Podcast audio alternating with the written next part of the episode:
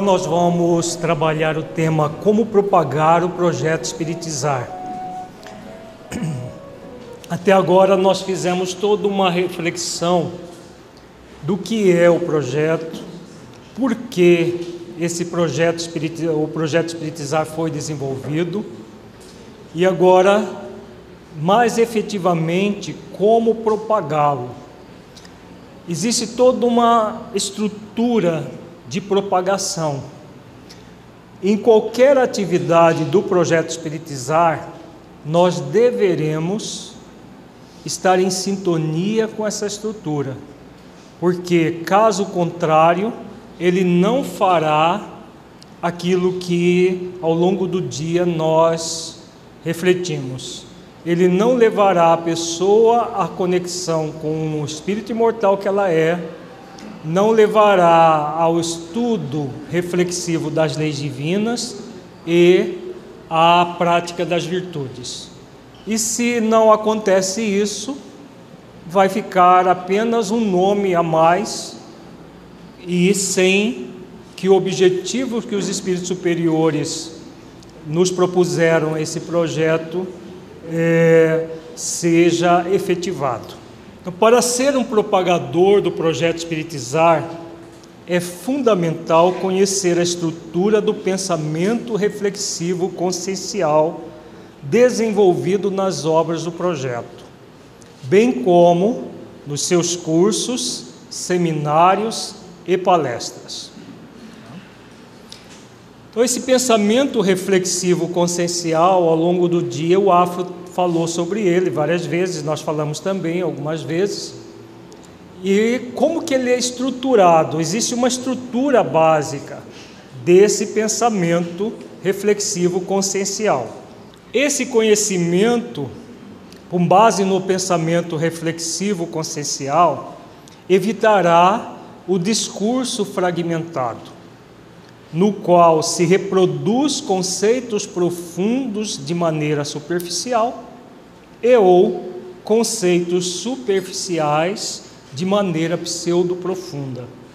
Isso desperta curiosidade sobre os conceitos, mas sem propiciar a autotransformação. O que nós temos percebido ao longo desses anos todos? Que muitas vezes as pessoas se maravilham com os conteúdos colocados nos livros, a forma didática como eles são colocados. E aí, nos livros, traça-se muitos conceitos profundos e mostrando como aplicá-los e tudo mais. O propagador, ou aquele que se coloca como propagador, busca os conceitos e, no movimento muitas vezes que tem uma intenção positiva, mas que está mal direcionada, entra no movimento de colocar muitos conceitos ao mesmo tempo, porque acha que todos são muito importantes, e realmente são. Se nós pegarmos um livro, por exemplo, Depressão e Obsessão, duas faces de uma doença espiritual, nós vamos encontrar muitos conceitos profundos.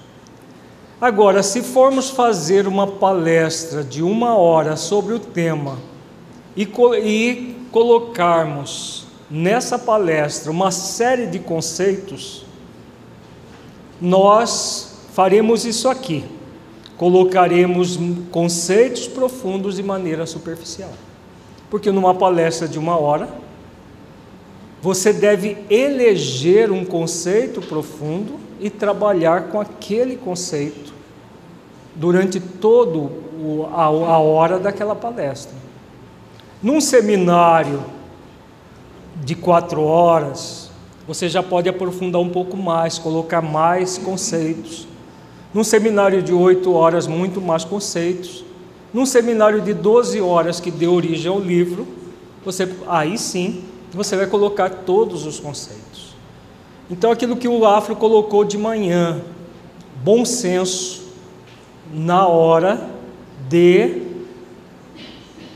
é, eleger os temas e os conceitos que vão ser aplicados naquele tema. Na hora que nós vamos eleger determinado tema e os conceitos, é muito importante evitar o afoitismo, porque o afoitismo é esse movimento. Não, tudo é importante, tudo é importante. Então eu vou pôr uma frase de cada conceito. E aí, vai funcionar? Não funciona. É necessário que o pensamento seja bem estruturado e você vai colocar os conceitos e refletir sobre eles ao longo da exposição, ao longo do seminário. Então, esse é o discurso fragmentado, que não importa o conteúdo seja é, que o, o conteúdo que seja colocado. Se ele for uma série de conceitos sem aprofundamento, não funcionará. Não estará, pode ser até tudo de um livro ou de vários livros do projeto Espiritizar. Não estará dentro da filosofia do projeto. Tá? Muito importante isso.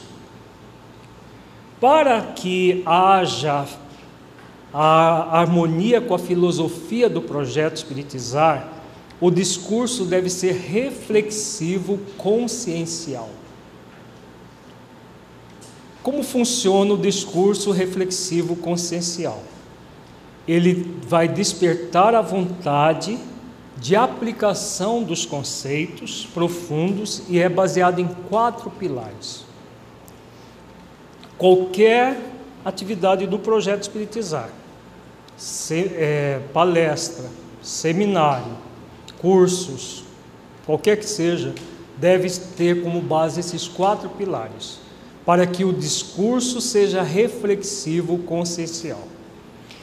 Primeiro pilar, consciencial, deve estimular diretamente a consciência, convidando-nos a investigar as leis divinas nela presentes, para auxiliar o espírito imortal encarnado a se tornar um ser consciencial.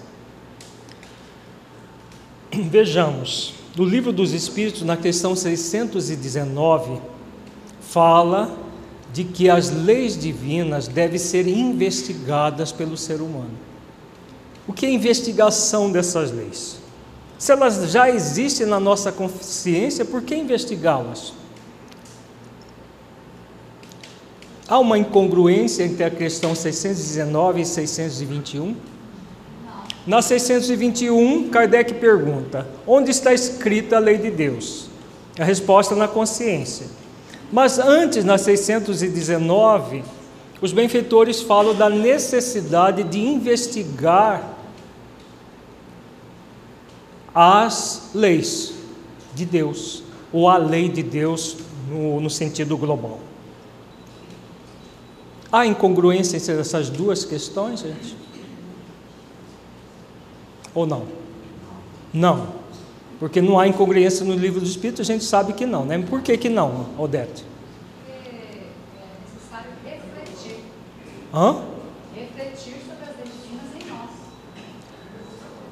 É necessário refletir sobre as leis divinas em nós? Tem a ver com isso, mas não é bem isso investigar as leis. O que é investigar as leis? Às vezes a gente lê no livro dos Espíritos determinadas coisas, mas não sabe ou não, não, não refletimos para interpretar o que, que, o que, que os benfeitores estão querendo dizer.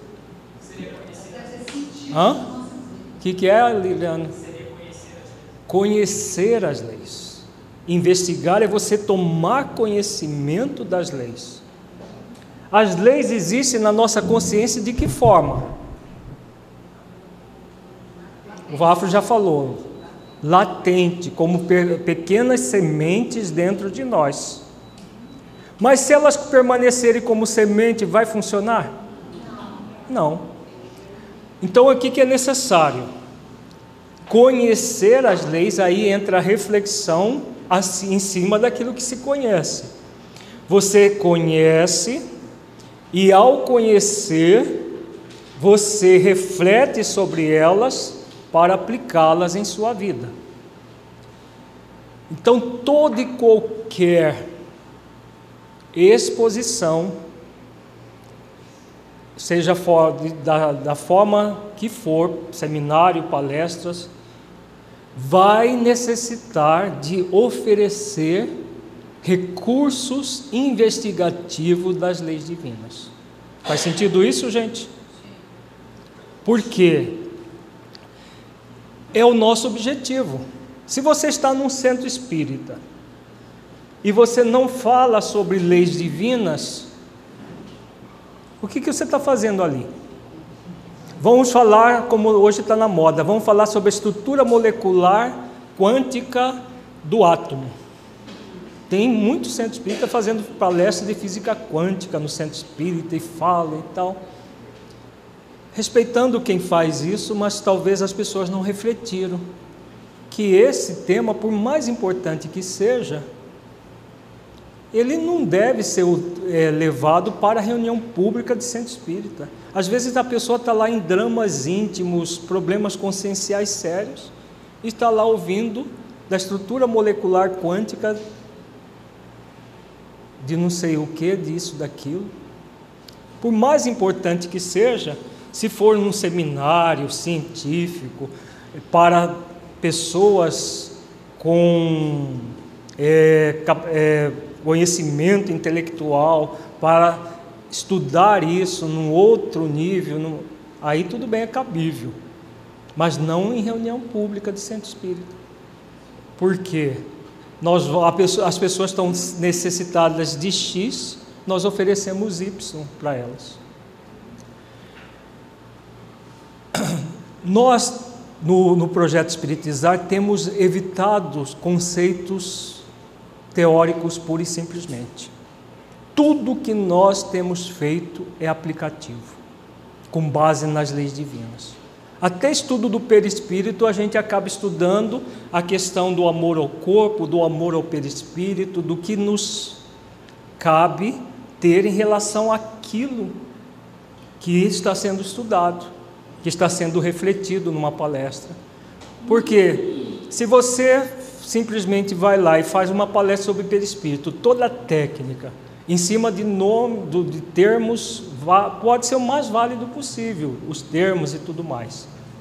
Mas consola as pessoas? Não. O grande objetivo da doutrina espírita qual é? O que ele é? Não é o consolador prometido por Jesus? Então, o grande objetivo, o primeiro, é o consolar. O esclarecer vem como um instrumento para que você console. Recentemente, uma, uma pessoa nos buscou para ver o que, que ela poderia falar sobre o perispírito num centro espírita que foi colocado para a palestra do centro, numa reunião à tarde, que a maioria são donas de casas. O tema perispírito, pura e simplesmente. O que nós orientamos é falar sobre o amor ao perispírito, falar sobre é, qual é o sentido de você trabalhar isso, mas sempre trazendo de uma maneira consciencial para as suas vidas. Porque é uma pessoa que conhece o projeto Espiritizar. Então fala dessa forma, fala do perispírito, mas ele como instrumento. Porque você teorizar sobre o perispírito numa reunião pública não faz sentido pelo menos da forma como nós temos trabalhado aqui, porque não vai ser consciencial. Você vai fazer um estudo do perispírito, válido? É, é válido. Mas dentro da proposta do projeto Espiritizar, tudo deve remeter às leis divinas. Podemos estudar, falar sobre perispírito numa reunião pública? Podemos. Mas aí você vai focar, por exemplo, qual é o sentido disso? Qual lei está afeta a isso? Qual, é, quais serão as virtudes que você é convidada a, praticar para que você ame o perispírito? Para que você possa organizá-lo energeticamente, que você possa sentir aquilo vivo dentro de você. É assim que funciona esse primeiro pilar. se nós simplesmente elencarmos uma série de conceitos. Ah, mas é conteúdo da doutrina espírita, sim, sem sombra de dúvida. Mas não basta que o conteúdo seja espírita. É preciso que ele console e que ele esclareça ao mesmo tempo as pessoas. Que ele dê, que ele dê uma diretriz de vida àquela pessoa. Pelo menos é assim que nós pensamos. Continuando aqui com consciencial. Esse pilar tem como objetivo estimular uma, uma habitualidade de se utilizar as leis divinas em nossas vidas. Palestras, seminários e cursos devem abordar as leis de amor, justiça e caridade, lei de liberdade, lei de causa e efeito, lei de responsabilidade, lei de permissão, lei de misericórdia, lei de sociedade, lei de solidariedade, etc., lei do dever, etc. De modo prático, para que não apenas as conheçamos teoricamente, mas nos sintamos estimulados a praticá-los em nossas vidas. Veja bem, nós estamos no momento que o mentor Honório tem colocado e que vamos trabalhar no seminário daqui a três semanas, o, o momento da transformação moral. Então, tudo que devemos falar no centro espírita tem como objetivo essa transformação moral. Para que qualquer tema seja levado de forma consciencial quem tem acompanhado o estudo reflexivo aqui na federação, nós temos trabalhado os princípios básicos da doutrina espírita. No momento nós estamos estudando a reencarnação. Mas o tempo todo nós trazemos qual é o sentido daquilo na nossa vida. Por que, que acontece isso? Por que desse fenômeno? Por que desse conceito? Qual lei divina está afeto a este conceito aqui no livro dos Espíritos?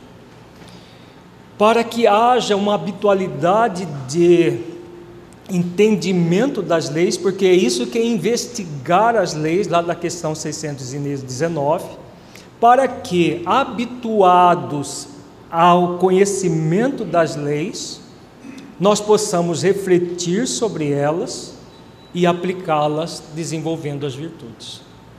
Caso contrário, nós ficaremos apenas estudando conceitos, um atrás do outro. No estudo sistematizado, sem nenhuma crítica aos métodos existentes, é a isso que a maioria das pessoas fazem. Estudo de conceitos, um atrás do outro, sem estudar as leis divinas afetas a esses conceitos. Reencarnação é isso, isso, isso e isso, tá? Mas qual é o sentido dessa lei da reencarnação na minha vida? O que, que eu faço para me tornar uma pessoa melhor? Porque eu estou reencarnado com um objetivo. O que, eu, o que eu faço com isso tudo? Isso é o pilar do consciencial. Sempre estimular a consciência daquele que nos ouve. Seja no simples atendimento fraterno, desde o atendimento fraterno até as exposições, os estudos, os cursos, tudo deve passar pelo consciencial. Porque se não passar pelo consciencial, será transformador, gente?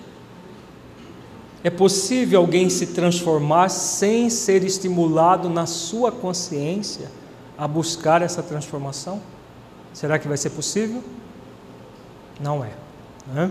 Então, por isso, que a proposta deve passar primeiro pelo consciencial. Hum. Diante dessas reflexões aí, e a gente vendo também na questão que você falou, espiritualidade, é, análise, instruir, o valor e a instrução, e a gente vê aí que a, a proposta do Centro Espírita é consolar, esclarecer, a gente seria assim, é, os esclarecer seria então clarear o caminho das pessoas que estão ali. Uhum. Né? Dia a dia dela, no hoje, no aqui e agora, ao invés da, daquela informação que às vezes as pessoas têm passar informação sobre o perispírito, mas que não clareia o caminho dela ali uhum. no dia a dia. Isso que é instruir que Jesus fala, instrução amorosa, é válido para o dia a dia dela, o espaço dela. Né? É, o Romildo faz essa observação muito interessante, que realmente esclarecer é clarear.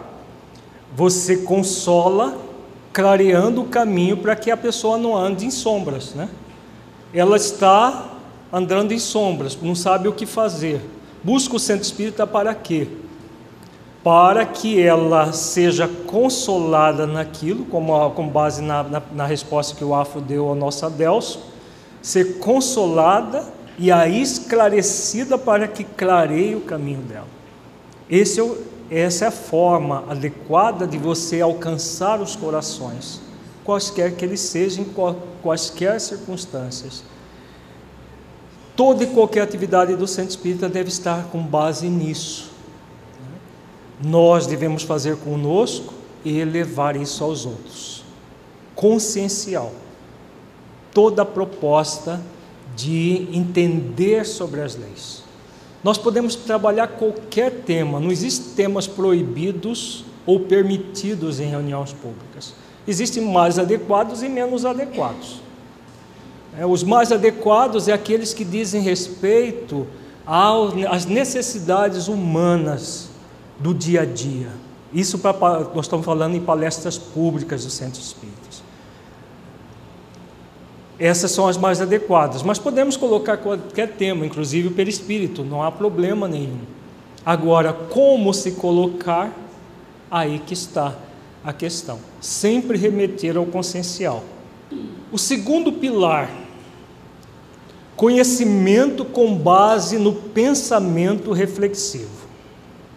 Deve fomentar reflexões que nos estimulem ao conhecimento da verdade libertadora ou seja, as leis divinas, pelo estudo reflexivo do Evangelho de Jesus, das obras kardecianas e subsidiárias idôneas.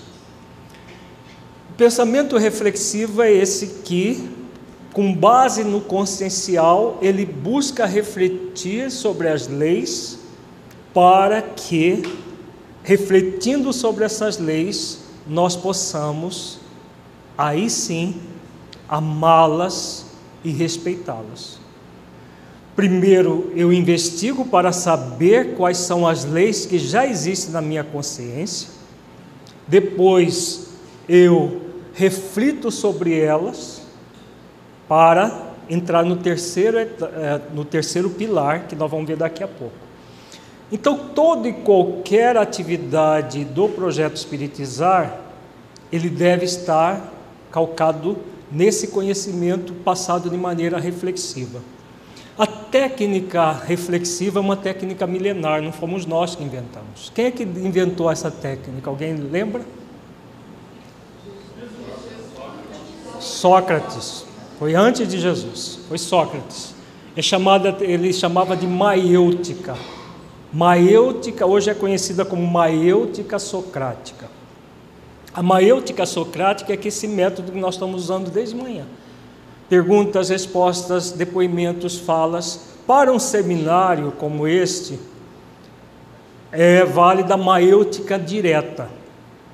Para uma palestra de, reflexiva de, do projeto Espiritizar, qual a, a maêutica que nós devemos usar? Salvo se o centro permite, é, esse dia em Vitória, nós estávamos no congresso, falamos no congresso e à noite tivemos a oportunidade de fazer uma palestra no Centro Espírita que nós usamos a maiútica direta.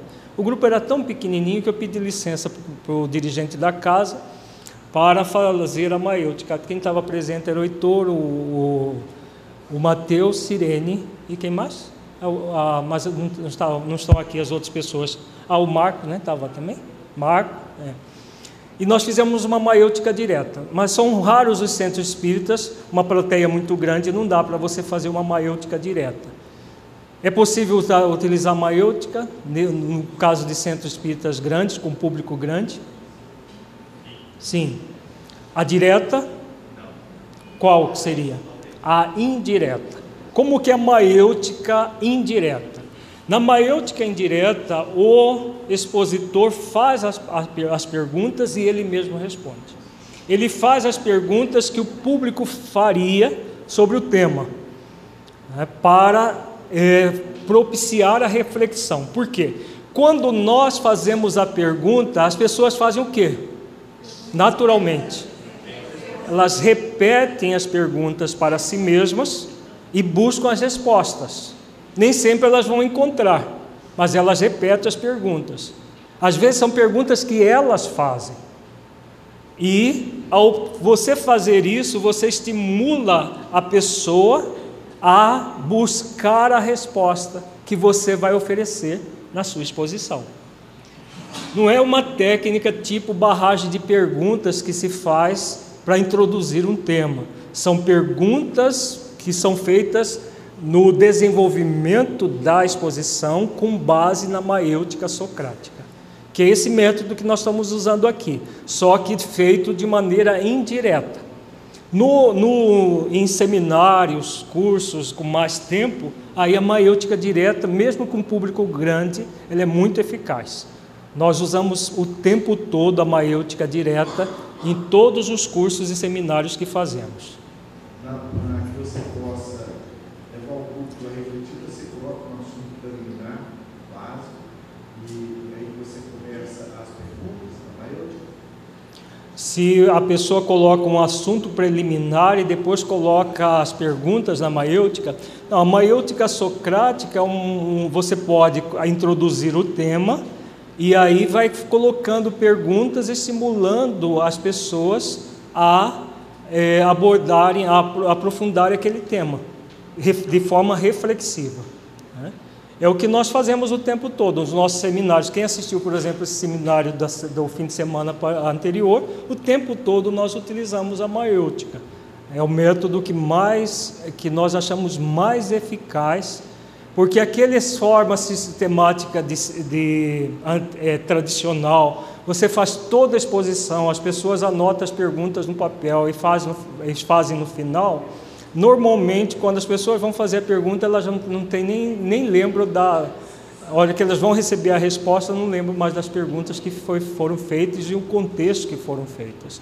E normalmente as pessoas que não fizeram as perguntas se desinteressam porque elas não estão, nem lembram do, do, do, do momento que aconteceu aquilo. Já na maêutica, não, você estimula o tempo todo a reflexão, porque ela é exatamente esse ponto aqui esse pilar do projeto Espiritizar, o conhecimento com base no pensamento reflexivo. O, Sócrates foi o mestre nessa, né, na utilização da maêutica. Jesus também utilizou da maêutica. Né? Com? É, com relação à indireta, é o mesmo que a retórica? Se é o mesmo, não, não é simplesmente perguntas de retórica para enfatizar a exposição é para que você vai fazer perguntas que o público faria. Por exemplo, você vai falar sobre é, a lei de causa e efeito.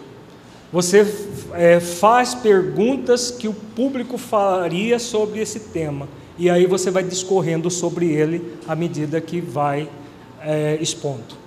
Os nossos livros do Projeto Espiritizar, todos eles, o tempo todo nós fazemos questionamentos.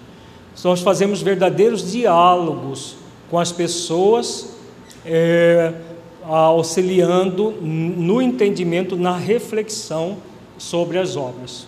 Tá?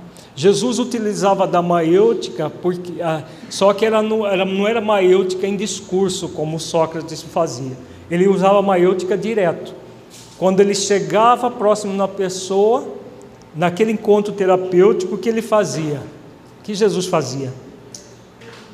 As perguntas certas para as pessoas certas. Para cada pessoa, ele fez perguntas diferentes, né? pelas necessidades de cada um. Ele, como espírito crístico, naquele momento histórico, sabia toda a necessidade daquele, daquele guiado que ele tinha na frente, e ele fazia as perguntas certas para aquela pessoa. Que diferente de nós que vamos fazer perguntas mais genéricas, né? porque nós não sabemos as necessidades individuais de cada um. O terceiro pilar, estimular a prática das virtudes. Veja bem, nós estamos primeiro investigando as leis divinas, primeiro pilar. Segundo, a, a, a reflexão sobre as leis.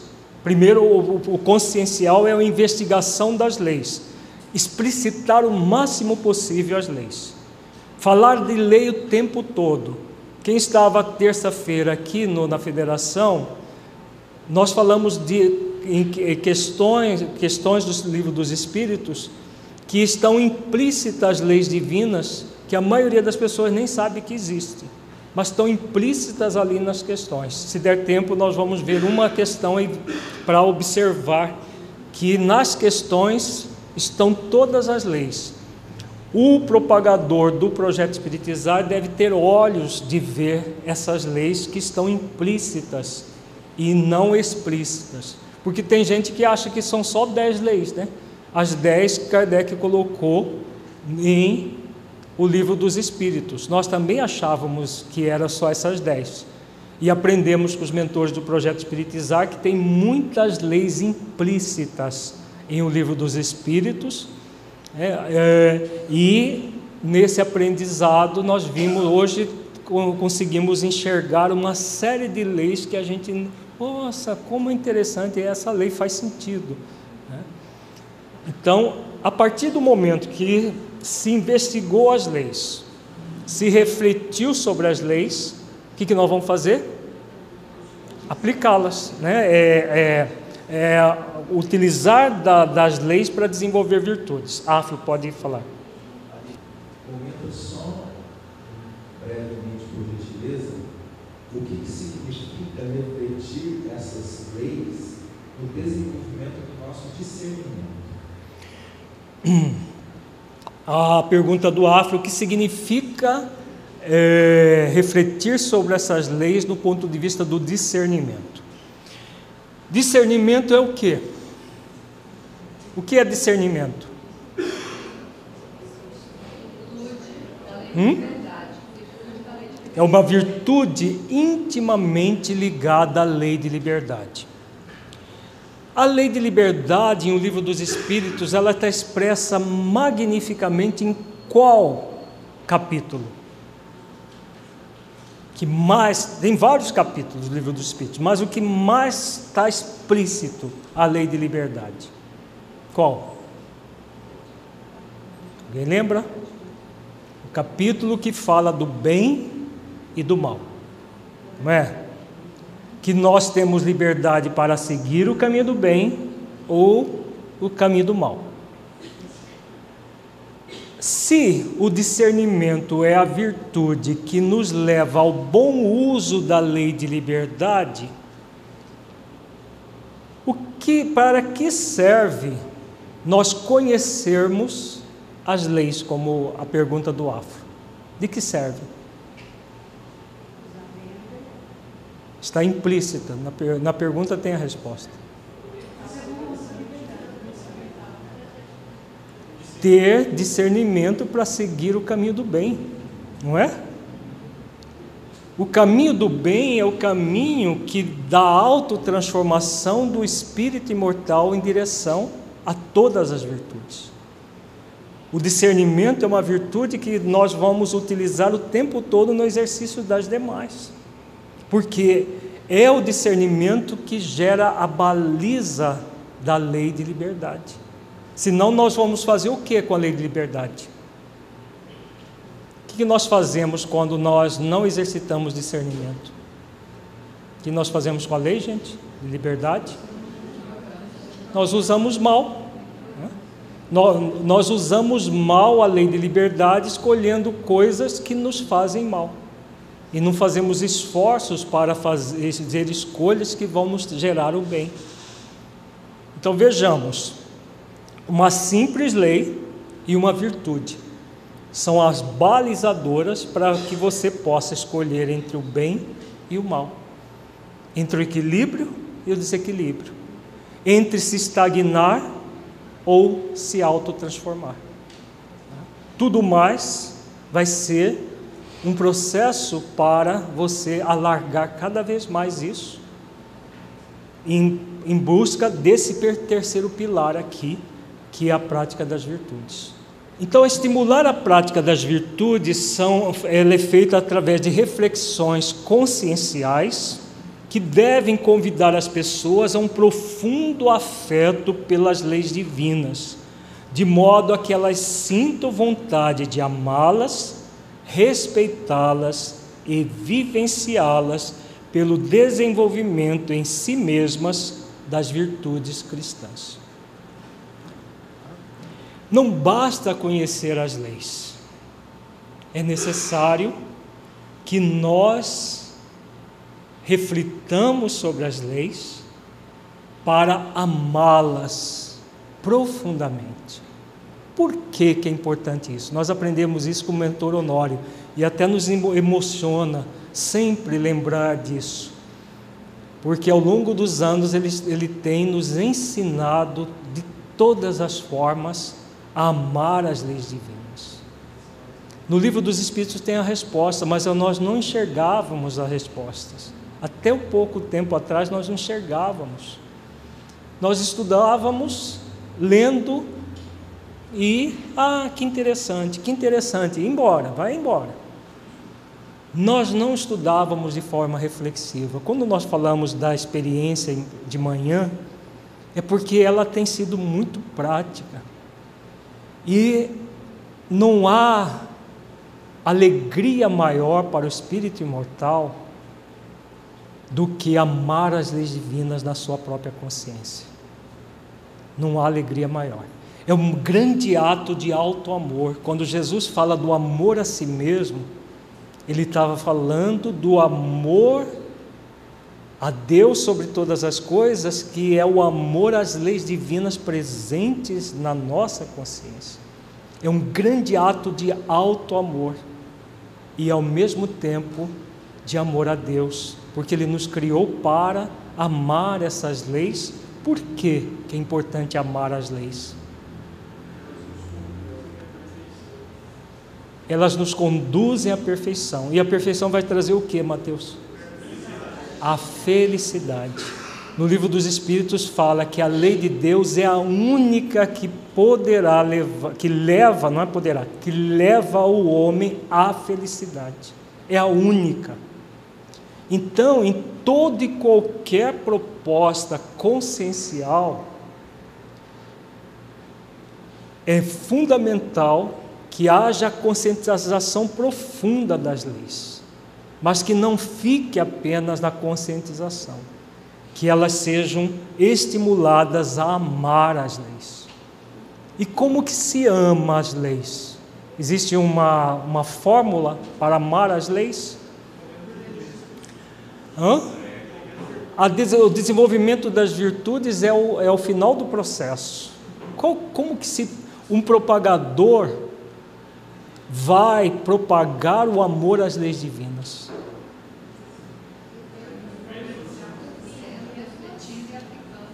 refletindo com as pessoas, refletindo nas vidas delas. Quando nós falamos aqui, eu estou falando com muita emoção, com muito sentimento. Dá para sentir isso? Quando alguém fala algo que está vivendo, é diferente dessa pessoa falar teoricamente, porque ela aprendeu o conceito assim, e aí ela repete. É diferente ou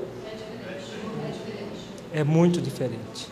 Então, como que nós, propagadores, estamos falando de todos nós, poderemos propagar o amor às leis divinas? Amando-as, né? Não tem outra forma. Se nós amamos as leis divinas, fazemos o que está aqui, investigamos, tornando-as familiares para nós, primeiro pilar consciencial depois, refletimos sobre elas nas nossas vidas. Ao refletir nas nossas vidas, não há outra alternativa senão gradualmente senti-las no coração, e aí o amor brota no peito como nunca antes nós sentíamos. Ele brota naturalmente, porque nós passamos a ver quanto essas leis nos fazem felizes. Ainda não a felicidade pura e eterna do futuro, do espírito puro, mas a felicidade relativa do espírito em evolução que todos nós somos e podemos desenvolver a felicidade relativa. Quando o Afro falou de manhã que o grande problema da humanidade hoje qual é? Não é o sofrimento? E o dilema qual é? Como se libertar dele. E como que se liberta dele? Conhecendo as leis, inclusive as leis que mostram que pelo mau uso do livre-arbítrio a pessoa chega no sofrimento e que o sofrimento é para protegê-la dela mesma, para evitar que ela enverede por mais caminhos tenebrosos que conduzirá a maior sofrimento. Tudo isso é necessário ser colocado de uma forma muito clara. Há muita dor aí fora, há muito sofrimento aí fora.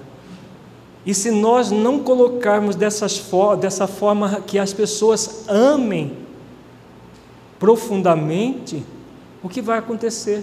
As pessoas entram e saem dos centros espíritas sofrendo do mesmo jeito. O consolador não é efetivado. Repetindo mais uma vez, qual é o grande objetivo do movimento espírita? Levar avante o consolador da forma mais clara possível às pessoas. Esse é o grande objetivo nosso no projeto Espiritizar. Né? Então, sem, por isso que nós falamos de manhã, ou aliás foi o Afro que falou, sem aplicar na nossa vida, nós vamos teorizar. Agora imagina falar isso aqui de forma teórica. Nós temos que amar as leis divinas, tá bom, gente? Porque a gente aprende lá no livro dos Espíritos que temos que fazer. Imagina você falar assim, dessa forma. Não tem, não tem eco, não tem energia, não tem nada. Né? Então, é amar mostrando que você ama, né?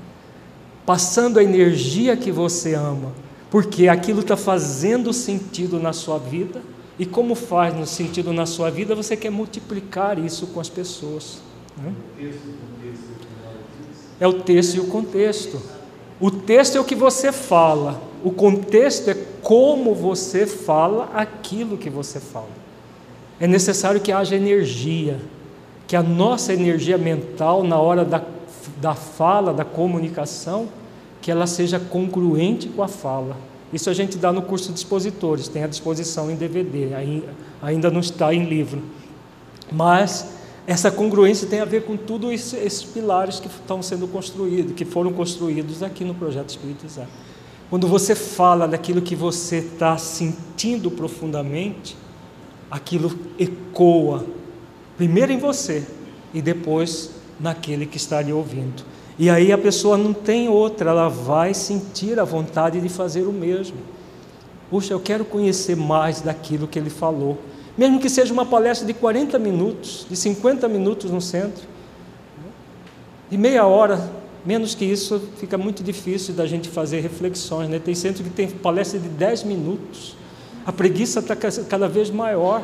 Esse dia ficamos sabendo que tem centros que palestra de 10 minutos. Falei, sair de casa para fazer uma palestra de 10 minutos é, é, é muita preguiça moral. É muita preguiça moral. Tem, existem, não é um nem dois, são vários centros espíritas assim. As pessoas correm no centro espírita, faz aquilo por obrigação e corre para casa para assistir novela, para assistir isso, para fazer aquilo, para ir para um bar, para isso, aquilo. Por que, que isso tem acontecido? falta de consciência espírita, falta de refletir todas essas questões que nós estamos falando desde cedo. Quarto pilar: estimular a aplicação do conhecimento. Deve-se abordar como aplicar o que se estuda na própria vida, de modo que haja um sentido existencial e consciencial, visando a superação por meio da verdade das três, dos três níveis de ignorância a de não saber a verdade, a de não sentir a verdade e a de não vivenciar a verdade. Conhecereis a verdade e a verdade vos libertará, disse Jesus. Mas não basta o conhecimento. A partir do momento que eu conheço, o que, que eu preciso? Que Jesus fala? Ele diz que é o conhecimento que liberta ou é a verdade? É a verdade. Se é a verdade que liberta, é preciso que essa verdade esteja dentro de mim. Agora, como que eu faço para trazer essa verdade dentro de mim? Essa é a aplicação. Então, a pessoa, no primeiro pilar, ela conhece a lei, investiga sobre a lei, se torna familiarizada com a lei. No segundo pilar, ela reflete sobre a lei na vida dela, para que ela não seja uma lei lá no livro dos Espíritos. Porque se a lei tiver no livro dos Espíritos, não tiver na vida dela, não vai funcionar. Então ela reflete sobre a lei na própria vida. Quando ela faz isso, ela está abrindo campo para sentir que aquela lei foi criada para que ela seja feliz. Inclusive a lei que leva à expiação é para que ela seja feliz, para que ela seja protegida dela mesma. A lei do esquecimento, uma lei para nos proteger de nós mesmos. Tudo Deus favorece para é, dar todos os recursos para que nós estejamos bem.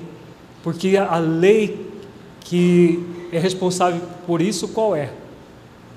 Tem uma lei que, que determina que as coisas sejam assim. Hum, tem a ver com a de amor, justiça e caridade, porque tudo tem a ver, porque ela é lei maior, mas é uma outra mais específica. Lei de misericórdia, né?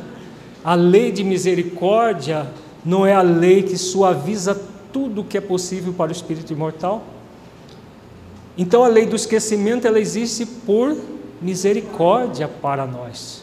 Porque imagina se nós estivéssemos encarnados com toda a, consciência dos desmandos passados. Porque quando as pessoas que, se queixam que não, não lembram, elas só estão lembrando, só estão pensando que ela tem só coisas boas para lembrar.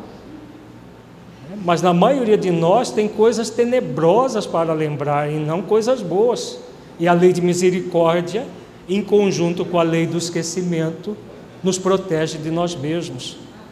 Então, tudo isso a pessoa deve saber para poder refletir na sua vida. E aí, o que, que eu, como eu faço? No projeto Espiritizar, nós temos desenvolvido, com o auxílio dos mentores, técnicas, esquemas, vários, para ensinar como agir, como fazer na prática. Uma técnica, um exemplo de técnica, técnica parda, perceber, aceitar, refletir, decidir e agir. O mentor nosso que nos ensinou essa técnica já há muitos anos. Ah, um esquema, o esquema do, é, da experiência desafio, experiência é, estímulo, experiência aprendizado. É, orientações do mentor Honório que nós transformamos aliás, do Honório de, de Suami, são dois mentores que nos ensinaram e aí nós juntamos tudo e formamos, como nós falamos, nossa, nossa função é colocar a roupa do, depois que a criança nasce, né, a criança nasce a gente põe a roupa e aí a gente transforma em esquemas para facilitar o como eu aplico na minha vida. Eu observando um esquema vou entender, ah, isso aqui por causa disso, isso aqui funciona assim, assim, assado. Conhecendo uma técnica, eu posso aplicar essa técnica na minha vida e são técnicas muito efetivas. Todas as pessoas que aprendem essas técnicas que nós temos ensinado têm dito né, que nós já, já, usamos a nossa vida e as pessoas que têm usado têm ah, dado depoimentos por toda parte o quão efetivas são essas técnicas. Então é exatamente isso aqui. Todas as vezes que nós formos oferecer um material do espiritizar, que nós tenhamos realmente aquele aquela cuidado não colocar muitos conceitos, porque senão você vai se perder e não vai dar aquilo que precisa. Mas você vai oferecer os conceitos necessários e sempre colocando no, no, na sua exposição a aplicação prática. O que eu faço com isso que você está me falando?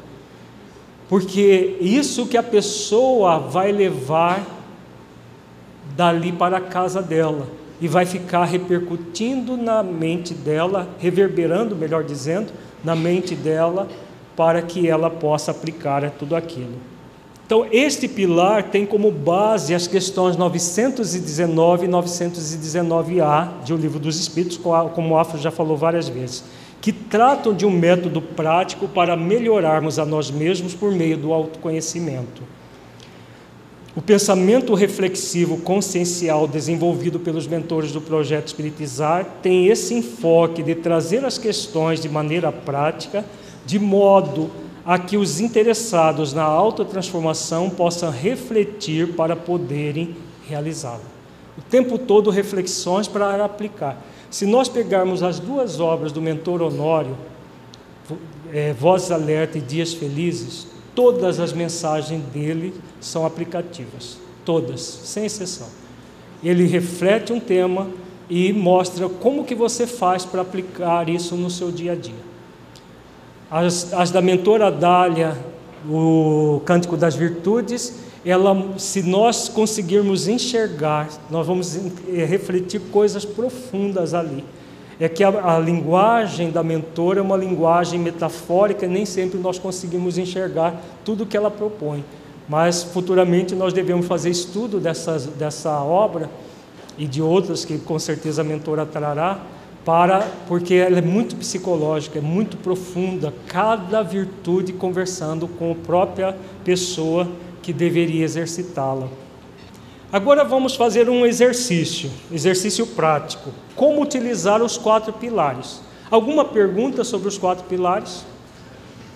Silvia, por favor. Eu queria é, dar assim, uma contribuição no que você disse é, das técnicas, que nós podemos vivenciar essas técnicas é, com pessoas também que não têm todo esse conhecimento. Uhum, podemos. Vamos trabalhar o método Parta, que nós estamos trabalhando na construção do, do, projeto de vida das famílias uhum. na promoção social espírita.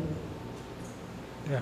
Então a Silvia faz esse depoimento que está usando a, a, a, técnica parda para é, construir o projeto de vida das famílias na pessoas carentes que nunca ouviram falar desses conceitos.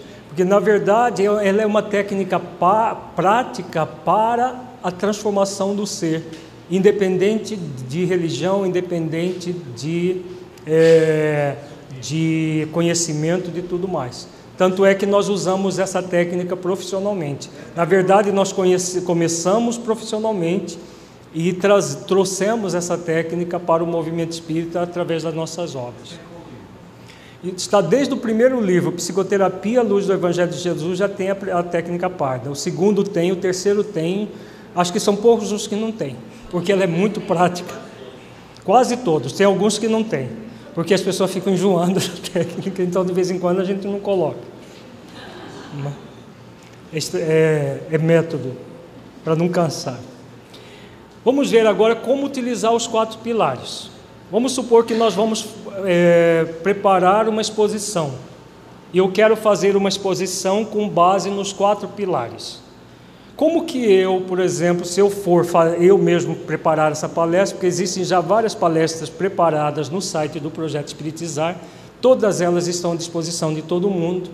Basta é, baixar no site, está em PDF, mas se quiser em PowerPoint, se for propagador do projeto, nós passamos em PowerPoint com ah, o compromisso de não ser alterada, principalmente porque a gente já viu até em sites é, é, palestras do projeto Espiritizar em que as pessoas tiraram é, trechos da palestra e colocaram obras falsas no meio da palestra do projeto Espiritizar.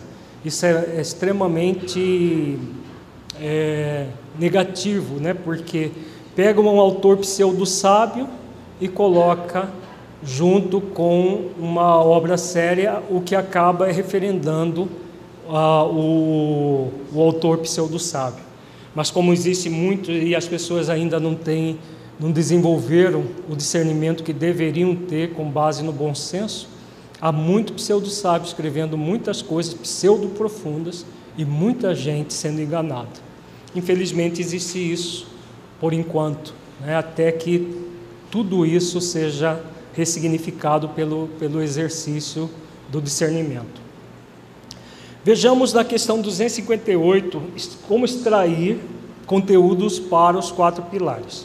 Quando na erraticidade, antes de começar nova existência corporal, tem o espírito consciência e previsão do que lhe sucederá no curso da vida terrena, ele próprio escolhe o gênero de provas, porque há de passar, e nisso consiste o seu livre-arbítrio. De que lei divina os benfeitores estão falando aqui nesta questão, gente? Lei de liberdade, né? A lei de liberdade está muito clara. Que mais? Hum? A própria lei da reencarnação, que é uma lei. Que mais?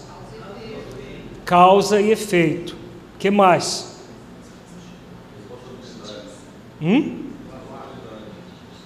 Onde que você está vendo a responsabilidade aí, Alves?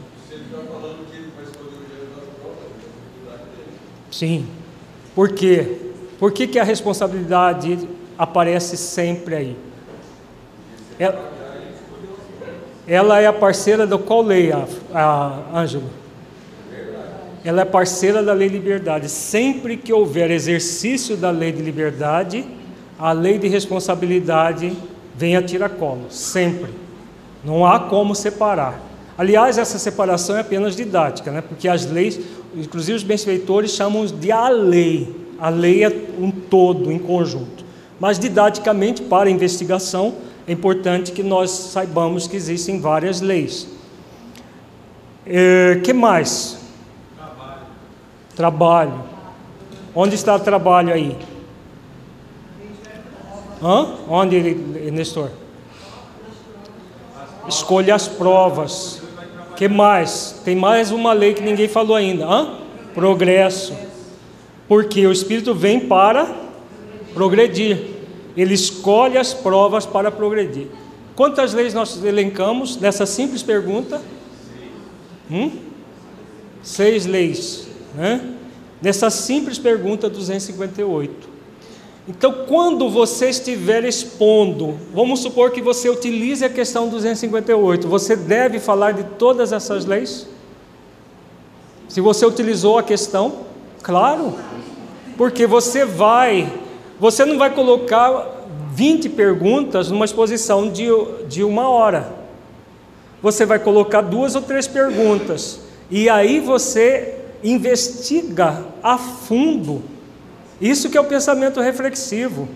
Em vez de você colocar 20 questões e você só ler as questões e atropelar-se, você coloca três ou quatro e investiga profundamente aquelas questões. E, e você vai ali refletir junto com as pessoas a, o, o, todo o processo. Vamos, a, antes de passar para as perguntas, vamos ler a próxima questão, que é a 258A. Oi. Como que é? A lei do discernimento, na verdade, o discernimento é virtude, né?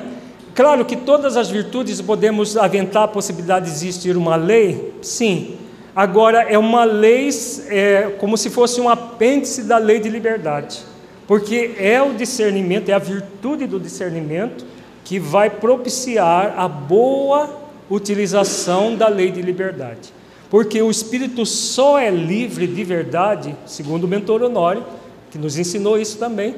Ele só é livre quando ele usa bem, pelo, pelo bom uso do exercício da virtude do discernimento, ele usa bem a lei de liberdade. Aí ele vai ser, ser plenamente livre, porque caso contrário, o que, que acontece? Se ele usa mal, ele vai se escravizar ao sofrimento produzido pela sua má escolha, pela sua ausência de discernimento. Faz sentido isso, gente? Vejamos a 258A, no, nesse mesmo raciocínio. Raciocínio e reflexão. Não é Deus, então, quem lhes impõe, lhe impõe as tribulações da vida como castigo? Então vejamos, aqui é o castigo no, na, na, concepção do século XIX, como consequência Né? Na verdade, tudo que, que, se você for lá no livro dos Espíritos, vai encontrar sempre castigo, punição, mas os benfeitores estão falando das consequências do, do não, a, da, da insubmissão das leis divinas. Então a pergunta se é essa, essa consequência, as tribulações. Vejamos a resposta fantástica que nós estudamos terça-feira. Essas duas questões a gente pegou do estudo de terça-feira. Quem estava aqui já está sabendo, é, as, as, inclusive as leis.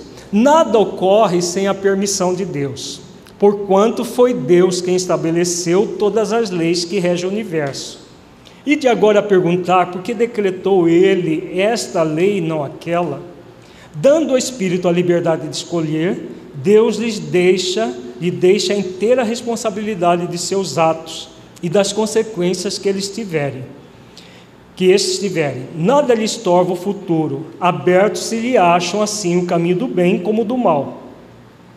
Se vier a sucumbir, restar-lhe-á a consolação de que nem tudo se lhe acabou e que a bondade divina lhe concede a liberdade de recomeçar o que foi mal feito.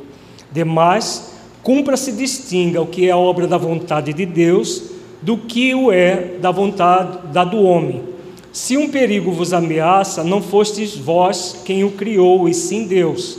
Vosso, porém, foi o desejo de a ele vos expordes, por haverdes visto nisso um meio de progredirdes, e Deus o permitiu. Vamos voltar aqui e vamos ver quais leis divinas a pergunta aborda, a resposta aborda. Hã? Primeira lei, lei de permissão. Que lei é essa?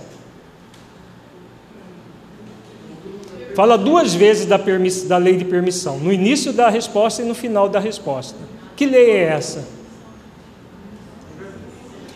Comumente as pessoas falam que tudo que acontece no, no, no, universo, na Terra, por exemplo, vamos, vamos focar a Terra, tudo que acontece na Terra é da vontade de Deus. Será? Então, Deus quer que, por exemplo, uma pessoa se mate, é da vontade dele. Ele quer que uma pessoa seja assassinada, um feto seja abortado. Se fosse da vontade de Deus, não seria lógico essa, essa ideia? Se não é da vontade de Deus, é do quê? Por que, que acontece se Deus é onipotente, onipresente e onisciente? Hã? Porque ele permite. Por que, que ele permite? Para que nós possamos usar bem a lei de liberdade, escolher por nós mesmos o caminho do bem e do mal, está aqui no final da pergunta. Então vejamos, nós, o que, que nós estamos fazendo aqui? Agora. Hã? Nós estamos utilizando a maiêutica socrática na reflexão sobre duas questões, fazendo o quê? Investigando as leis. Quais são as leis que estão aqui? Estamos juntos refletindo isso. Qual outra lei que está aqui? Logo depois da permissão.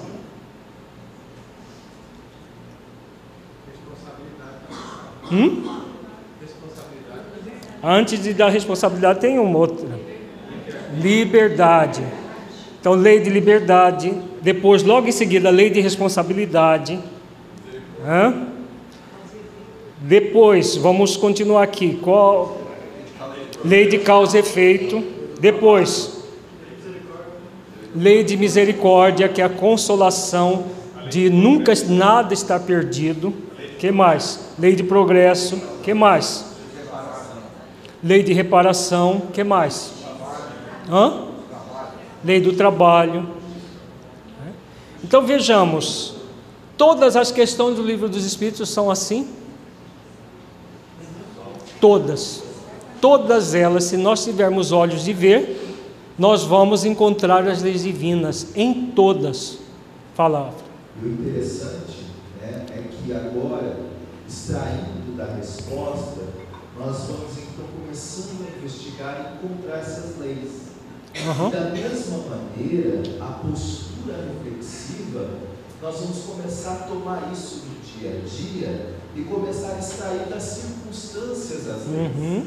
Da mesma maneira que nós estamos treinando para ver as leis dos conteúdos espíritas, Aham. que tem a ver com conhecimento, o pilar do conhecimento, nós agora com a postura reflexiva, essa mentalidade reflexiva, realmente como um hábito mortal, nós também vamos naquela situação, Uhum. naquela circunstância, começarmos a extrair as leis que estão sendo convidadas a cumprir, a amá-las. Excelente. É um processo de grande contribuição começarmos a fazer isso. Você estava aqui terça-feira? Porque é exatamente isso que nós fizemos terça-feira. Vamos fazer o exercício agora? Todo mundo ouviu o que o A falou? Tirar das circunstâncias as leis. Então, vamos pegar aqui a questão do que é da vontade do homem, do que é a vontade de Deus. E vamos pegar uma circunstância do cotidiano, que estava aqui terça-feira, já sabe. Então, não assopre para quem ainda não sabe. Oi, fala. Eu já estou fazendo merchandising do estudo reflexivo, viu, gente? É jóia. Nós poderíamos pegar como, como reflexão o caso do garoto lá no Rio Grande do Sul dos pais. Tá. Vamos, vamos pegar um outro, nós, esse, esse que nós já fizemos aqui te- terça-feira, que é muito comum e muita gente tem dúvida. Volta e meia tem alguém perguntando sobre isso. Vamos imaginar que uma pessoa está passando por uma rua, qualquer cidade hoje do Brasil, desde uma cidade pequena até uma cidade grande como Rio de Janeiro, mas é mais comum lá no Rio de Janeiro. Pessoa está linda e fagueira andando lá na praia de Copacabana, ali mais para o meio da praia, ali do, do bairro de Copacabana. De repente, ela, uma bala perdida vai exatamente lá na medula espinhal, aqui na coluna lombar dessa pessoa e secciona a medula. Tem um caso só desse no, no Brasil? Você vai no Sara Kubitschek, você vai encontrar dezenas e dezenas de casos desse tipo. Outros em hospitais, em, é, por acidente de trânsito, mas vamos pegar essa questão da bala perdida. Existe bala perdida tendo como base a onipotência, onipresença e onisciência divina, gente? Existe bala perdida? Se existisse, Deus não seria nem onipotente, nem onipresente, nem onisciente. Ele não sabia que ia, ia ter uma bala ali e que uma pessoa passaria por ali. Então não existe bala perdida dentro do ponto de vista das leis divinas, né? Se não existe é, bala perdida, o que, que existe? Pessoa achada. Pessoa achada. Então, a questão do, da, da- do cotidiano, uma circunstância em que, obrigado, uma pessoa foi achada por uma bala. Por que esta e não aquela? Poderíamos aventar a possibilidade, por exemplo, dessa pessoa tomar um encontrão com alguém antes de passar exatamente naquele minuto, naquele exato segundo, não é minuto, né? porque uma bala é um segundo, uma fração de segundo. Ela tropeçar, cair, ela ter um encontrão com alguém e aí se embaralhar e não passar naquele momento que a bala estava ali zunindo. Na... Podemos aventar essa possibilidade ou não? E por que que não aconteceu isso e ela encontrou a bala, achou a bala? Que lei divina ou quais leis divinas que estão afetos a essa questão? É mais do que uma lei. Hã? Lei de causa e efeito. Que mais? Lei de atração né? porque a pessoa que tem na conta da vida dela alguma coisa a ver com aquilo, é aquela que vai estar ali. Haveria possibilidade de uma pessoa inocente estar ali? Por quê? Qual a lei divina que determina que jamais haveria uma pessoa inocente tomando uma bala perdida e ficando paraplégica. Justiça, amor e caridade. A lei de justiça, amor e caridade jamais permitiria que uma pessoa que não tem na conta da vida dela um débito relacionado a esse processo de morte violenta com revólver, com arma de fogo, passasse ali naquele momento sem ter nada a ver com a história. Aí aconteceria essa hipótese que nós falamos. A pessoa tropeça, ela ah, acho que eu vou por aquela outra rua, acho que é melhor por ali. Alguma coisa vai acontecer, como a gente vê muitas vezes, e a pessoa não, não passa ali naquele momento que vai ter o tiroteio. Agora, aqueles que têm na conta da vida deles, pela lei de causa e efeito, por que, que a lei de causa e efeito é acionada nesses casos? Por que, que a lei de causa e efeito? Porque a lei de causa e efeito, quem é que aciona? Deus? O que está lá na pergunta? Nada acontece sem a, sem a permissão de Deus, né? Mas quem é que aciona a lei de causa e efeito? É Deus? Nós. Nós mesmos. Quando é que nós acionamos a lei de causa e efeito para nos gerar sofrimento? Aliás, que nós geramos sofrimento com base na lei de causa e efeito. Quando nós nos afastamos da lei de amor ou da dimensão amor da lei maior, não é?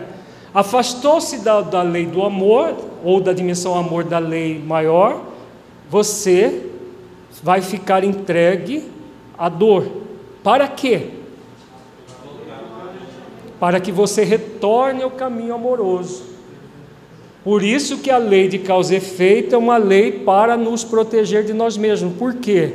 Ela nos impede de permanecer afastado da felicidade. Porque se nós permanecermos afastados da lei do amor, nós vamos ficar afastados da, da felicidade. Porque só se consegue a felicidade da lei maior de que forma?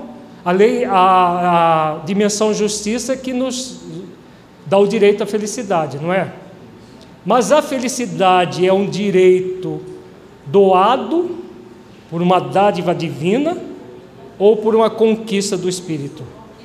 É a felicidade é por uma conquista do espírito. E essa conquista é feita através de que mecanismos? Da dimensão amor e caridade da lei.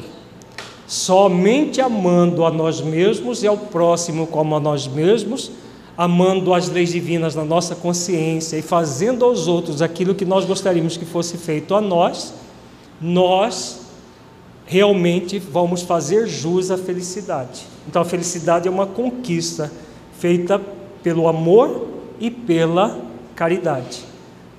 Que, quantos conceitos nós trabalhamos? Nós, nós estamos a menos de meia hora falando disso. Isso é, é consciencial?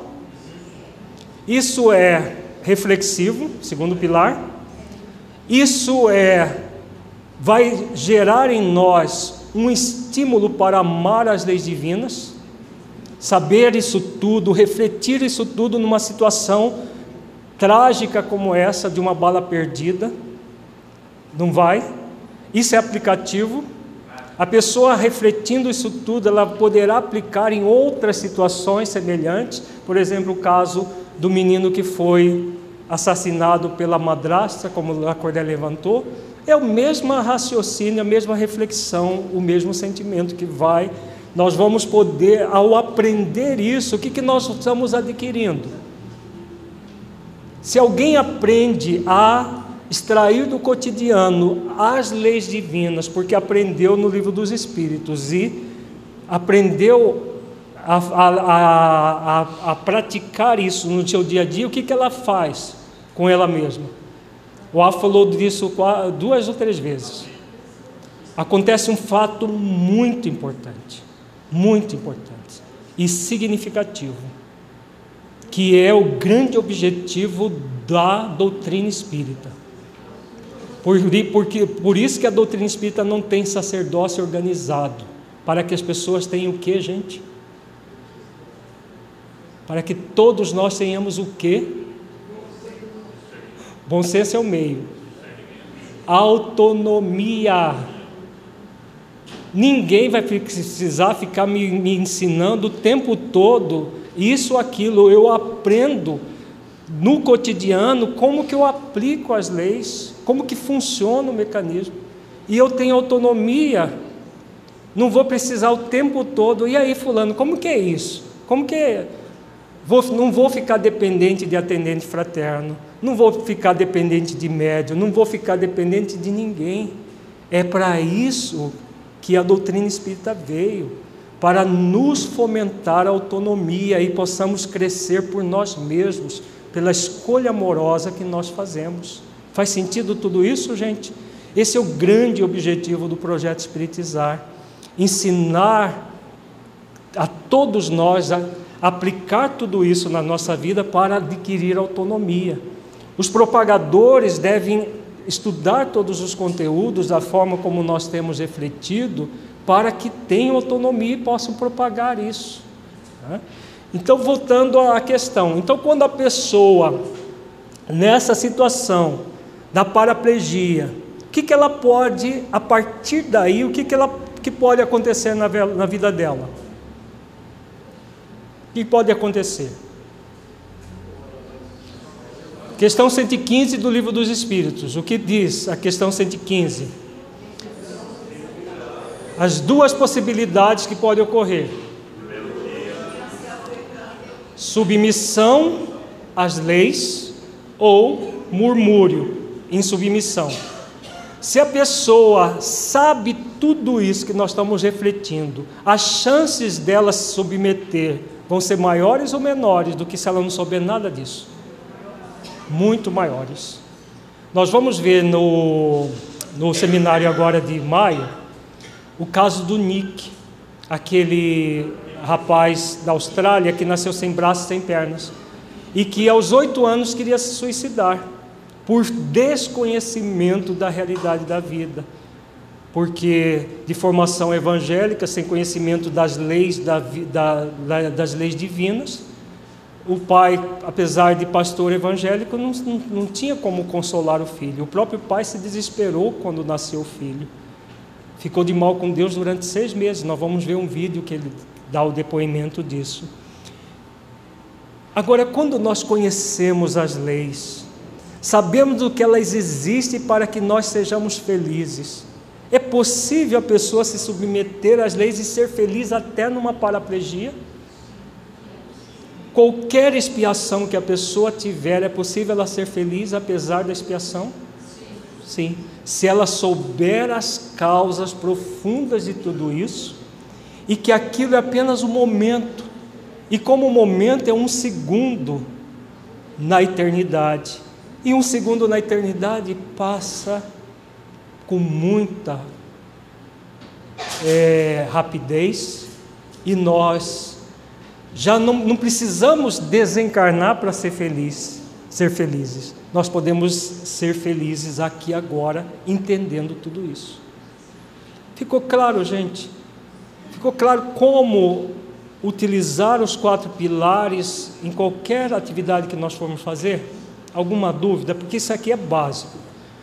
É, o, o nosso encontro de hoje era principalmente para passar essas noções, a gente sentir que vale a pena isso tudo e que toda e qualquer atividade que nós formos fazer, que nós utilizemos desses quatro pilares, porque eles têm um sentido profundo. Não foi por acaso que desenvolvemos com auxílio dos mentores, esses quatro pilares ao longo de muitos anos de trabalho, como vocês viram no nosso depoimento pela manhã. Então aqui nós temos alguns esquemas que temos aprendido com os mentores também, como isso eh, facilita o quarto, o terceiro e o quarto pilar, entender, por exemplo, a questão do eu, espírito imortal, das leis divinas e Deus, o processo de entrega e ação que acontece em todos os nossos seminários nós temos explicado esse esquema. Nos livros já, no, no, em vários livros já tem esse esquema. Nós aprendemos recentemente, relativamente recentemente, então por isso ainda as obras mais antigas, como o A falou, como o conhecimento do projeto Espiritizar tem sido cumulativo. Então, tem coisas que nós vemos nas obras mais recentes que nós não veremos nas obras mais antigas. Palavras que nós usávamos nas obras mais antigas não usaríamos mais nas mais recentes. Por exemplo, no livro Saúde das Relações Familiares, você vê várias vezes difícil lá. Que é difícil isso, que é difícil aquilo, porque é isso que nós sabíamos. É, de uns três anos para cá, né, que o, o, Honório nos repassou pela intuição e pela, na prática do dia a dia o conceito, a ressignificação do difícil para trabalhoso. Hoje todo mundo que acompanha o seminário aqui da federação sabe que não é mais difícil, que é trabalhoso. Mas porque tem uma razão de ser, não é simplesmente mudança de palavra, é uma mudança de paradigma, uma mudança de fo a forma de ver as coisas diferente uma forma cada vez mais consciencial. Então, toda a construção disso foi ao longo do tempo. Se eles colocassem, por exemplo, lá em 2003, olha, Alírio, as coisas não são difíceis, são trabalhosas. Ele, Kuma? O que, que é isso? Dava um nó na cabeça, porque não tinha nem elemento para saber isso. Né? E ao longo do tempo eles foram passando e nós fomos construindo. Com certeza, muita coisa ainda vai ser construída é, novos esquemas vão surgir. É, por exemplo, esse esquema aqui. Eu e o Afro fazemos uma dupla dinâmica muitas vezes. Quando ele, ele trabalhava lá no, no, mesmo prédio que eu, né? Teve um dia que nós estávamos contar como que surgiu esse esquema aqui, ó. Esse aqui que a gente tem usado em muitos cursos e seminários. Estávamos lá na recepção do Plenitude Humana, quem conhece sabe como é. Conversando, o Afro chegou, Olha, Honório me passou isso, isso, isso. Eu achei muito interessante, porque faz sentido com muita coisa. Ele falou: o quê? O que, que ele passou? Isso, isso, isso. Né? Passou todos os conceitos. Foi, acho que uns 10 minutos, 15 minutos que nós conversamos, né? Aí eu entrei lá, pro, porque o meu, meu trabalho é o trabalho braçal de criar os, o, o, os esquemas e, e Falei, ah, nossa, isso aqui é muito profundo, vou criar um esquema para facilitar o entendimento das pessoas. Aí, rapidamente, eu, eu desenvolvemos, claro que o mentor sempre está ali também, ou um auxiliar dele, que não, ele não trabalha sozinho, esses mentores não tem como eles trabalharem sozinhos, uma, é uma, uma equipe de espíritos. E aí nós construímos este esquema, que já tínhamos parte dele, nós já tínhamos as experiências aprendizado com base nas conquistas êxito e conquista aprendizado, que surgiu de uma, de uma mensagem, de uma orientação do nosso mentor espiritual, chamado Swami, Marandi Swami. E aí, com as orientações do, do Honório, nós juntamos tudo e, e criamos esse é, esquema aqui, que favorece também o aprendizado. Então, assim que foram surgindo as coisas, orientações, reflexões e muito trabalho é, que de, de, de para é, confeccionar o, o, processo e depois nós testamos nos seminários. Quando nós testamos nos seminários, a gente olha o rostinho das pessoas. Fez sentido ou não fez? Né? E todos eles têm feito sentido e nós, ao longo desses anos, temos desenvolvido uma série de é, esquemas.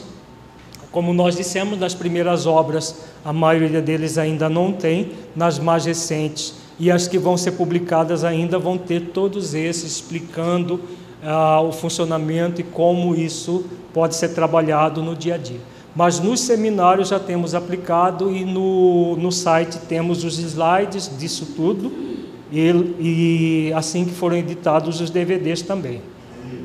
Oi. É, isso aí tem um sentido, além de didático, neuro, é, neurolinguisticamente, a pessoa absorve, por exemplo, palavra difícil, trabalhosa, uhum. isso organiza. É, o, excelente a pergunta, Lacordé. Acabei esquecendo de falar isso. Para que serve esquemas como esses aqui? É, Existe aquilo que na, na programação neurolinguística chama de mapa mental. Então, isso aqui é um mapa mental. Como funciona? Facilitar, facilitar a, a memorização, mas não uma memorização com base em questões puramente cognitivas. Quando nós, porque quando nós aplicamos cada um desses esquemas, agora é porque nós não estamos tendo tempo, mas a gente explica ponto por ponto, quem tem participado do seminário sabe disso. Explicamos ponto por ponto, colocamos exemplo, colocamos o cotidiano, para que a pessoa possa entender profundamente isso na sua vida. Então, como que funciona? Na, a pessoa tem aquela imagem mental, mesmo que ela esqueça determinados detalhes, ela sabe que existem experiências desafio, experiências estímulo e que ela pode transformá-las em experiência aprendizado. Então ela vai criando um mapa mental favorável ao crescimento interior. Então isso favorece é, é, psiconeuro, é, a, neurolinguisticamente. Por quê? A programação neurolinguística que existe na Terra ainda é materialista. Nós temos colocado a, a palavra psico, na verdade, ela é psicoespiritual neurolinguística. O processo completo é o espírito no seu psiquismo construindo um mapa mental favorável ao seu crescimento interior, à sua autotransformação. Então, quando isso tudo é construído, as pessoas vão vai facilitando, isso serve para a quarta etapa. Como que eu vou aplicar isso no dia a dia? Então, quando a pessoa aprende uma série de conceitos, mas aí você tem um resumo dos conceitos no esquema, isso tudo vai passa nos livros. Quem já leu, por exemplo, a, o, o, o primeiro livro da, do, da série Estudos Reflexivos, A Presença Amorosa de Deus em Nossas Vidas, tem um, vários esquemas dos, dos, dos, dos atributos divinos aplicados em nossa vida. A pessoa aprende o conceito com base lá no livro dos Espíritos, depois ela tem o esquema, aquilo fica como uma fotografia na mente dela. Em momentos adequados, a soma para o consciente essas lembranças. Não vai dar tempo de nós trabalharmos aqui, nós trouxemos um artigo que foi publicado esta semana, era para ser visto logo em seguida desse conteúdo, mas não vamos ter tempo. Mas o, o artigo está bem claro, é um artigo baseado numa pesquisa feita por um pesquisador americano da Universidade de Harvard, que durante muitos anos desenvolveu pesquisas focadas numa nova forma de aprender. E, e para nossa surpresa, que nós não conhecíamos essas pesquisas, para nossa surpresa, nós fomos ver que é exatamente a metodologia que o mentor Honório tem passado para nós nos últimos anos. Exatamente a mesma coisa. A forma de aprender por imagens mentais, isso daqui nada mais é do que uma imagem mental que favorece o aprendizado a, a, a, partir de imagens, a partir de, das reflexões que a pessoa faz na vida dela, o aprendizado é muito maior do que se ela simplesmente decorasse textos, conteúdos e tudo mais. Né? Então, o artigo está na página do Projeto Espiritizar e está na fanpage do, do, do, do projeto também. Quem quiser dar uma lida lá e no futuro encontro de propagadores nós estudamos esse, esse artigo. Fala, Lorena.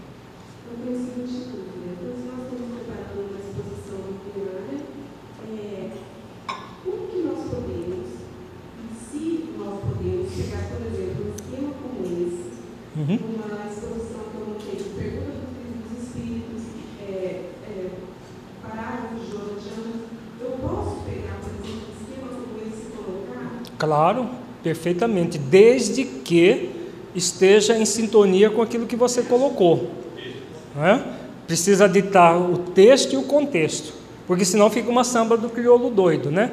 Você está falando de perispírito, de repente, agora vamos aprender como ter experiência desafio, experiência aprendizado. Aí não funciona. Agora, se tiver, você está falando de lei de causa e efeito. Você está falando da forma como nós lidamos com a lei de causa e efeito com as nossas provas. E depois você pode colocar esse esquema aqui para você abordar que nós temos sempre é, a opção de aprender com os nossos erros ou é, rejeit, nos rejeitar por causa deles. E aí você vai utilizar o esquema, o esquema para ilustrar a sua própria exposição, para que a pessoa chega no final, ela tem ali, poxa vida, eu saí, eu aprendi alguma coisa. É muito importante em qualquer palestra, seminários que nós façamos com a, a, a, o objetivo do projeto Espiritizar, que a pessoa saia da sua exposição, mesmo que seja uma exposição curta, de 40 minutos que seja, que menos que isso não dá para fazer um trabalho legal. Mas 40 minutos os centros espíritas sérios fazem exposições de 40 minutos. É, a pessoa deve sair da exposição dizendo para ela: que bom que eu fui ao centro hoje, porque eu aprendi alguma coisa. Eu aprendi, posso aplicar na minha vida. Eu posso, aquilo foi muito útil o que eu aprendi. Porque essa é a função do centro espírita, é consolar, a pessoa sentir prazer de ir ao centro. Que ela não vá ao centro para tomar passe e aguentar a palestra, porque tem palestra que a pessoa tem que aguentar só para poder tomar o passe, porque senão ela não vai conseguir tomar o passe, né? porque as pessoas não deixam entrar na hora do passe, porque são tão monótonas, tão chatas, que a pessoa precisa aguentar. Né? É muito, no pleno século XXI, é muito triste termos centros assim, com tanta coisa à disposição para a gente trabalhar consciencialmente. Se a, a, podemos inserir textos de é, de, de, de, mentores como Joana e outros num conteúdo do projeto Espiritizar, claro, podemos e devemos. Nós vivemos utilizando nos nossos seminários, agora sábado, nós usamos um texto de Joana. A questão é o texto e o contexto, novamente. Né? Você vai utilizar aquilo que está, que casa com o seu conteúdo, independente, porque quem é a real autora do projeto Espiritizar? Quem é? Joana, não é Honório. Honório é da equipe dela.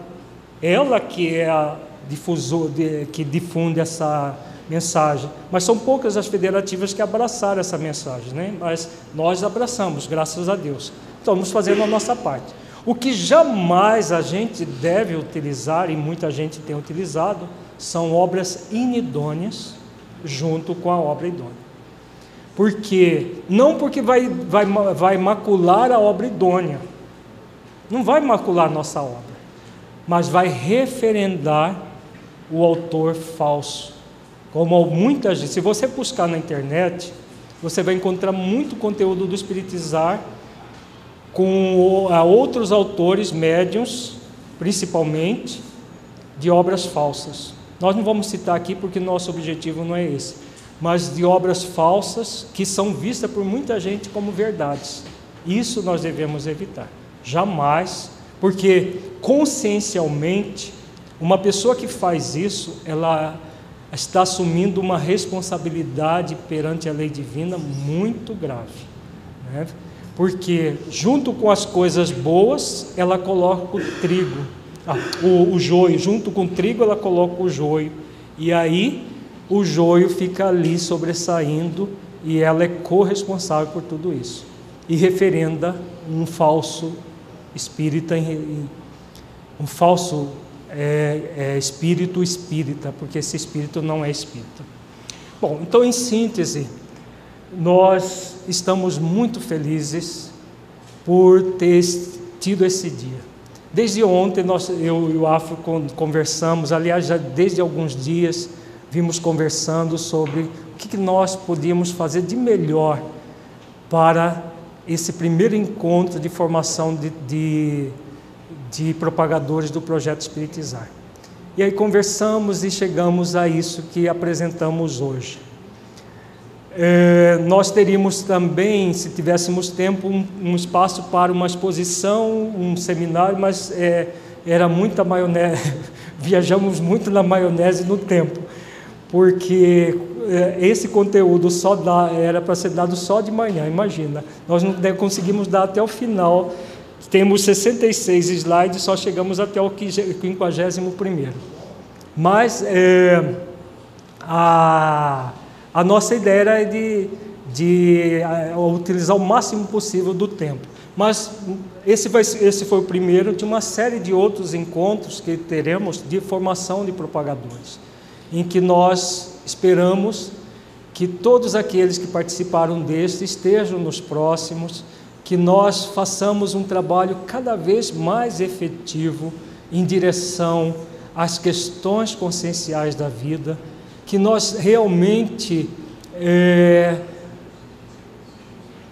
tomemos plena consciência de quem, de que quem se associa a uma proposta como essa, que é uma proposta iluminativa de Jesus, não está fazendo favor a ninguém. Nem ao Honório, nem a Joana de Anjos, muito menos ao Alírio, ao Afro, que são os atuais catalisadores do projeto. Estamos fazendo uma escolha profunda, consciencial e que, com toda certeza, nos dará muitas alegrias, muitas alegrias. Ao longo desses anos, nós já tivemos muitas alegrias conscienciais. Não é aquela alegria passageira da euforia, é a alegria consciencial que você sente que faz parte de um projeto muito maior. O projeto Espiritizar talvez seja a ponta do iceberg. Isso tudo que nós falamos hoje é a ponta do iceberg de um projeto muito maior, que nós não, não fazemos ideia ainda. Nós mostramos como foi construído tudo isso. Nós ainda talvez não façamos nem ideia de onde isso tudo vai chegar. Mas focando sempre o tempo presente, nós somos convidados a fazer a parte que nos cabe aqui agora no tempo presente. Então agradecemos de todo o coração a presença de todos, em nome dos, dos mentores que coordenam tudo isso.